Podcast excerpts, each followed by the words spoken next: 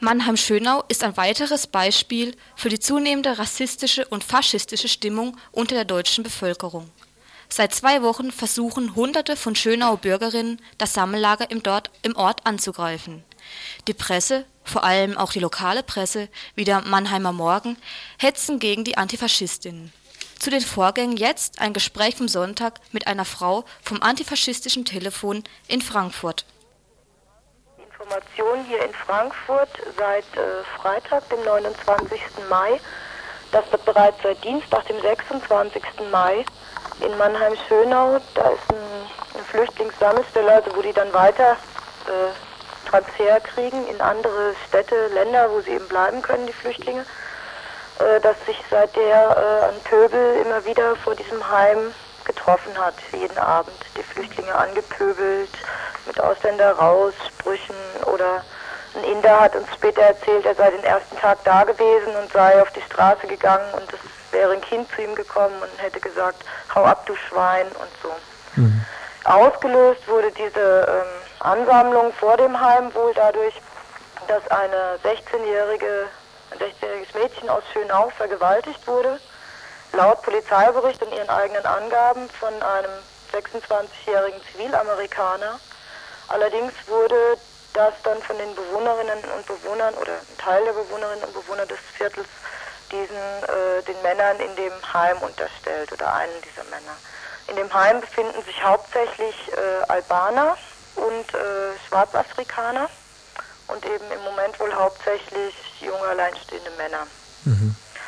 Seit dem Donnerstag, dem 28. Mai, also Vatertag, ist es so gewesen, dass da ein Mob von so 400 Betrunkenen pöbelnd diese ganze Situation einfach nochmal eskaliert hat und so Übergriffe auf Bewohnerinnen, Bewohner beziehungsweise auf das Heim selber wohl nur durch eilig herbeigezogene Sondereinheiten unterbunden werden konnte. Mhm, Sondereinheiten der Polizei ja. in dem Fall. In Mannheim selber ist wohl auch erst seit Donnerstag bekannt geworden, weil Schönau befindet sich ziemlich außerhalb der Stadt. Und seit Freitag, dem 29. waren eigentlich jeden Abend oder fast jeden Abend dann Leute dort, um eben mit den Flüchtlingen zu reden, Kontakt aufzunehmen und auch einfach um den Pöbel da fernzuhalten. Das heißt, das Haus auch zu schützen. Mhm. Am Samstag war, also Freitag und Samstag waren Protestversammlungen. Am Dienstag kam es dann zum ersten Mal zu Auseinandersetzungen mit der Polizei dort. Und zwar insofern, dass da eben auch wieder Leute da waren und eben diese Flüchtlinge auch rausgekommen sind aus dem Haus und mit uns gesprochen haben und ja, also uns erzählt haben, was halt los war und waren eigentlich sehr froh, dass wir da waren, die Leute, weil mhm. sie eben so ja, also einfach wieder auf die Straße gehen konnten.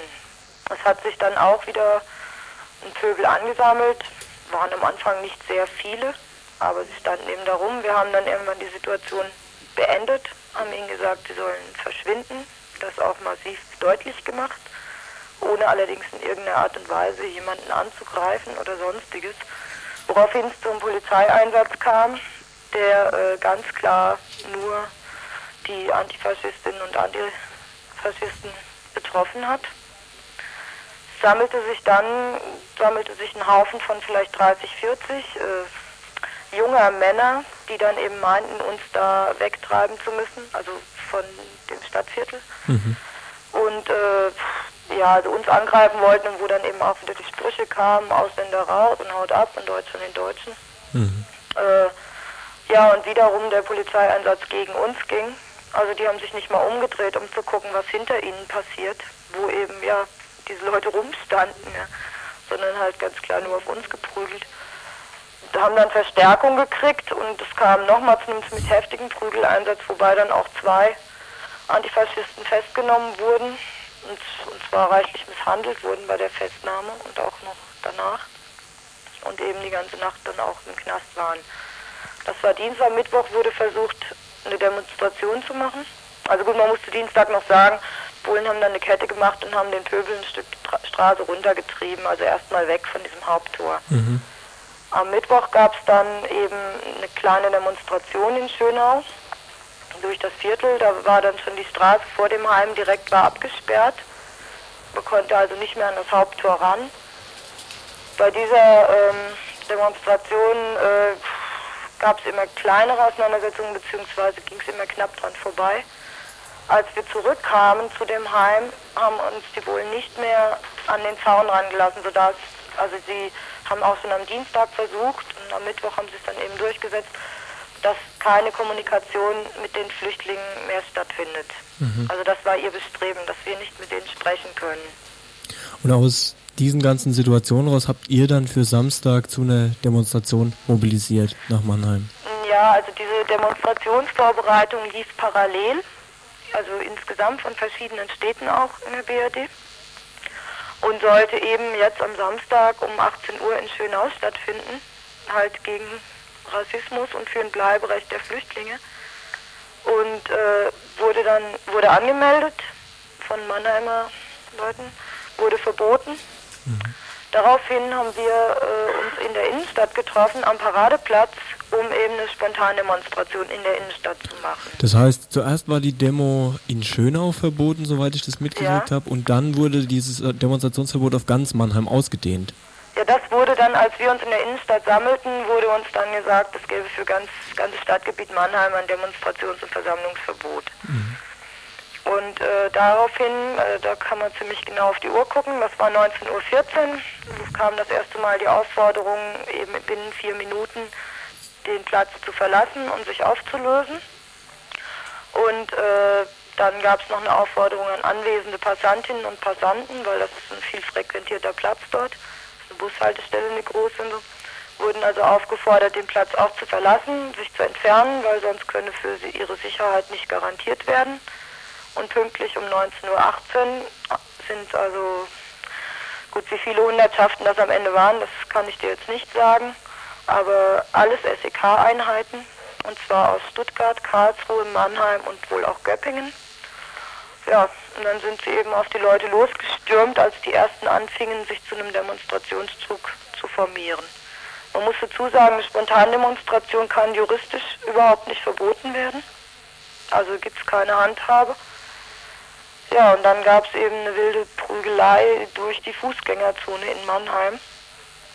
Mm, die Menschen, die Passantinnen und Passanten, die da also so drumherum standen, waren nur entsetzt über das, was da passiert ist.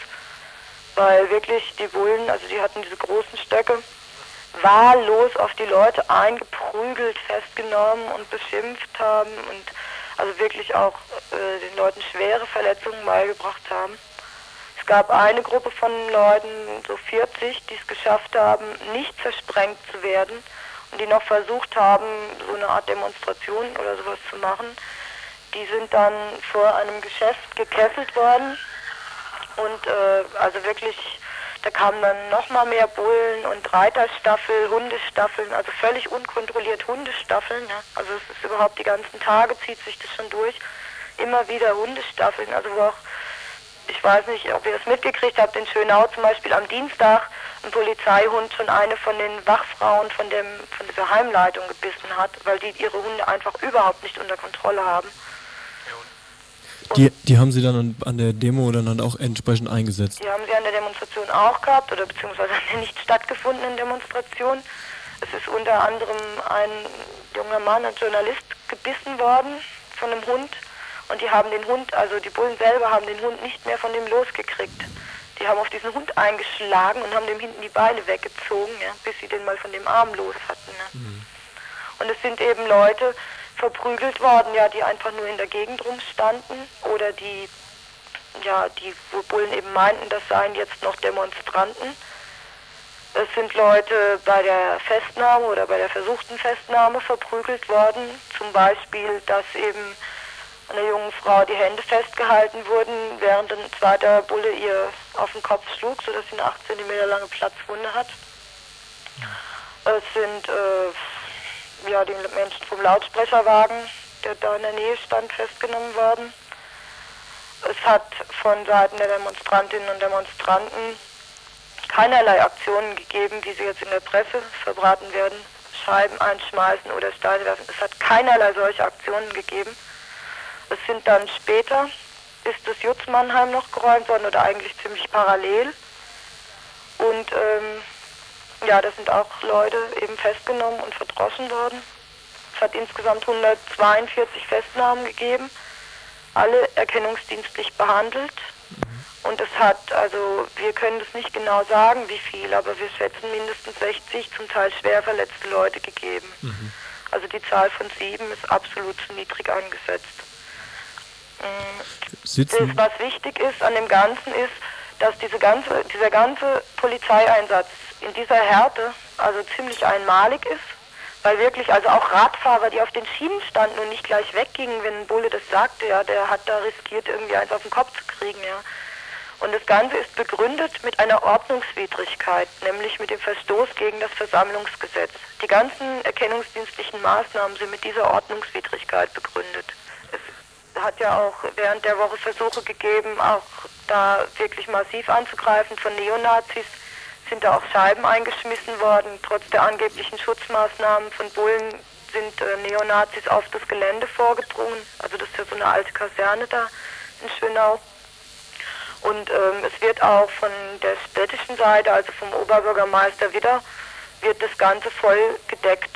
Also das gibt kein Wort in seiner öffentlichen Erklärung dazu, dass kein Mensch das Recht hat, diese Flüchtlinge in dem Heim so anzugreifen oder überhaupt Flüchtlinge anzugreifen, sondern sein einziges Bestreben ist, den Bürgern zu sagen, sie sollen doch ruhig bleiben und äh, ja, jetzt würden eben in diesem Heim äh, Familien angesiedelt, ja, Mhm. Also das heißt, einerseits ganz klar ist, diese Vergewaltigung ist nicht aus dem Heim gelaufen und andererseits aber doch praktisch für uns Frauen als einzige Bedrohung diese alleinstehenden Flüchtlingsmänner dargestellt werden.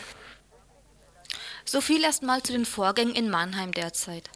Am Dienstag soll es dort hierzu eine Kundgebung geben und am kommenden Samstag um 18 Uhr vor dem Sammellager eine Demonstration. Das Faschotreffen übrigens das am Sonntag mit dem Konzert in Laundau vorgesehen war, wurde wegen eines Veranstaltungsverbots unter Polizeischutz in der Nachbarkaff verlegt. Von Sonntag auf Montag soll es keine größeren sogenannten Zusammenstöße gegeben haben